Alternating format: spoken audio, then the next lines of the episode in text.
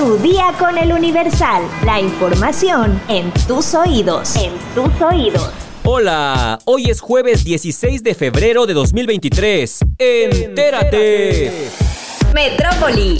Una mujer de 24 años, su madre y tíos planearon el feminicidio de una familiar para poder quedarse con un predio en la alcaldía Azcapotzalco. Por estos hechos, Paola N. fue detenida y presentada ante un juez de control por el delito de feminicidio de su tía. Para cometer el crimen se valió del apoyo de su madre y sus tíos, todos hermanos de la víctima mortal, a quien asesinaron mientras dormía. Fuentes allegadas al caso narraron que la imputada, Paola N., permitió la entrada de los agresores, quienes usaban cubrebocas, y les ayudó ayudó para evitar que los perros que vivían en el predio comenzaran a ladrar. El predio ubicado en la alcaldía Azcapotzalco consta de cinco viviendas en donde todos los hermanos se asentaron, pero la víctima, Gloria N., era la albacea. En la narración de hechos se señala que los hermanos peleaban constantemente por el predio. Gloria resolvería qué hacer con el inmueble que le fue dejado como herencia, pero la asesinaron, la estrangularon y metieron en una maleta de viaje para abandonar el cuerpo en el Estado de México, para hacer creer que fue un delito del crimen organizado. Un juez de control dictó prisión preventiva justificada a Paola N., sobrina de la víctima, por lo que será este viernes cuando se defina su situación.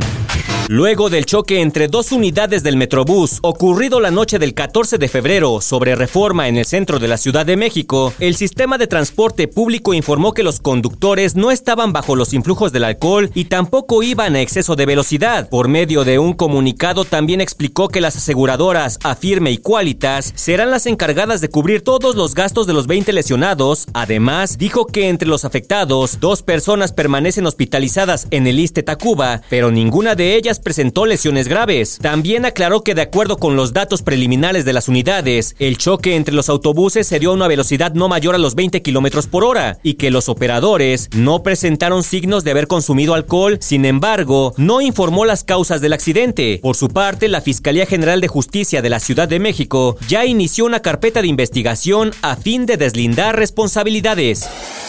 Nación. El presidente Andrés Manuel López Obrador anunció que vetará la ley que promueve Morena para elevar las multas por injurias al presidente.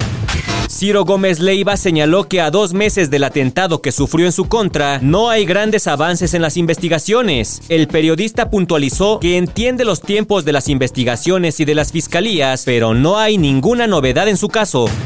La noche de este martes 14 de febrero, un avión salió del Aeropuerto Internacional Felipe Ángeles con 100 toneladas de ayuda humanitaria rumbo a Turquía. Estados. Dan 50 años de prisión a Diego Uric por feminicidio de Jessica en Morelia, Michoacán. La Fiscalía del Estado indicó que en un juicio oral se acreditó la responsabilidad penal de Diego en el feminicidio ocurrido en septiembre de 2020.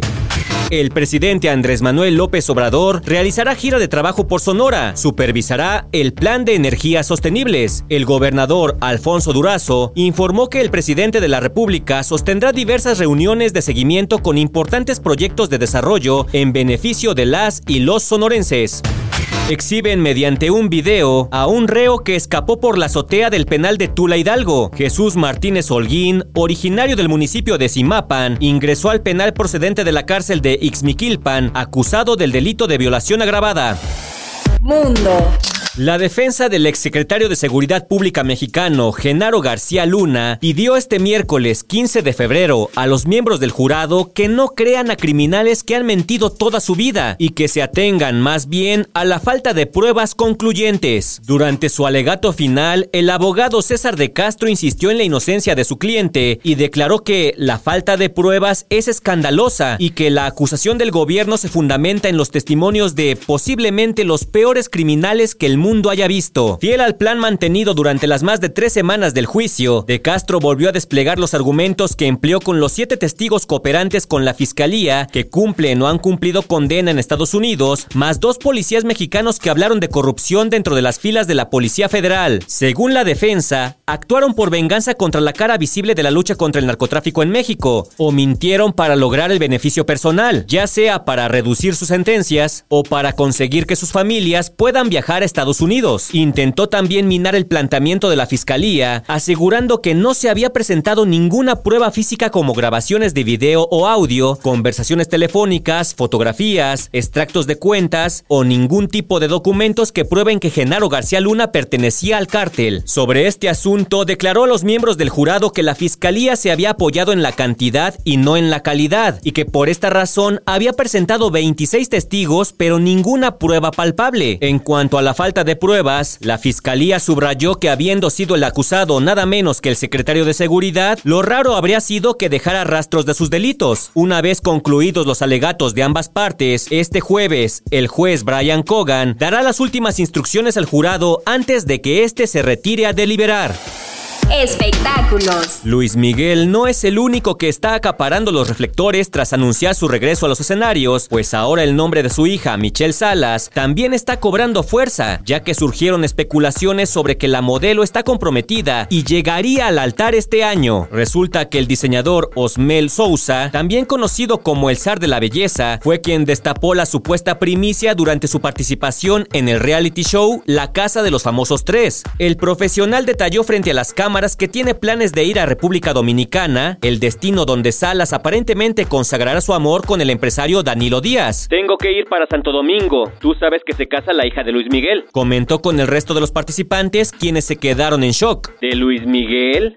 ¿Michelle? Cuestionaron algunos de ellos por lo que el zar afirmó que se trataba de ella. Aunque el diseñador no reveló el nombre del afortunado y guardó algunos detalles, dio a entender que mantiene una relación cercana con Michelle Salas. Danilo Díaz Es un empresario que dirige una compañía en Estados Unidos llamada Toys for Boys, en la que se pueden encontrar accesorios de alta gama como joyería, autos de lujo, entre otros.